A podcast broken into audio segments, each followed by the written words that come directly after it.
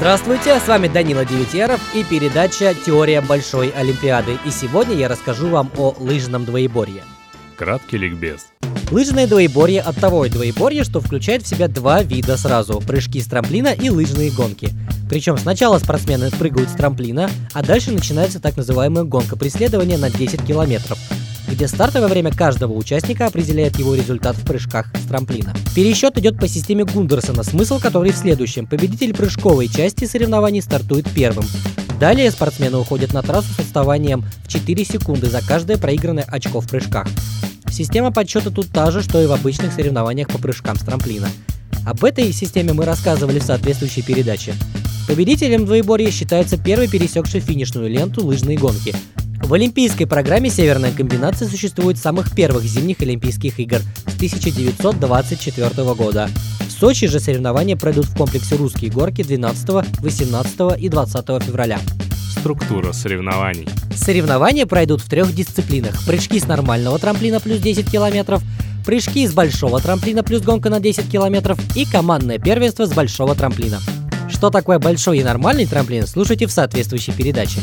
Особенностью олимпийских соревнований, в отличие от других чемпионатов, является тот факт, что в прыжковой части у спортсменов две попытки, по итогам суммы результатов которых и определяется стартовый лист спортсменов в гонке. В командных соревнованиях участвуют по 4 спортсмена от страны. Сумма всех четырех прыжков определяет положение на старте эстафеты 4 по 5 километров, также в стиле гонки преследования мировые лидеры. На Олимпиаде проводятся только мужские соревнования по данному виду спорта. Представительниц прекрасного пола здесь явно обделили. Итак, давайте рассуждать логически. Лучшими в прыжках с трамплина являются австрийцы, в лыжах – норвежцы. Кто же в итоге правит балом в двоеборье? Правильно, французы. Шучу, все три команды по очереди. В этом году почти все эстафеты остались за австрийцами. Однако в зачете Кубка наций, он учитывает все результаты спортсменов определенной страны, лидируют именно норвежцы. А вот лидером последних лет в индивидуале является француз Джейсон Лами Шапюи.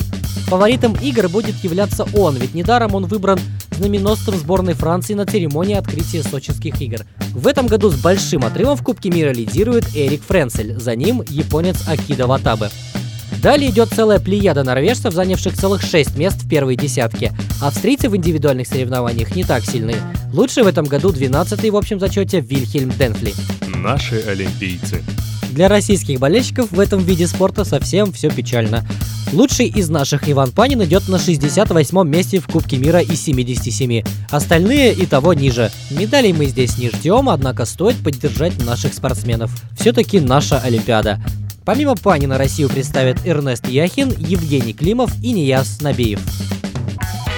На этом все. С вами был Данила Девятьяров и Теория Большой Олимпиады. Слушайте нас в группе ВКонтакте и в эфире радио PFM. Смотрите Олимпиаду со знанием дела.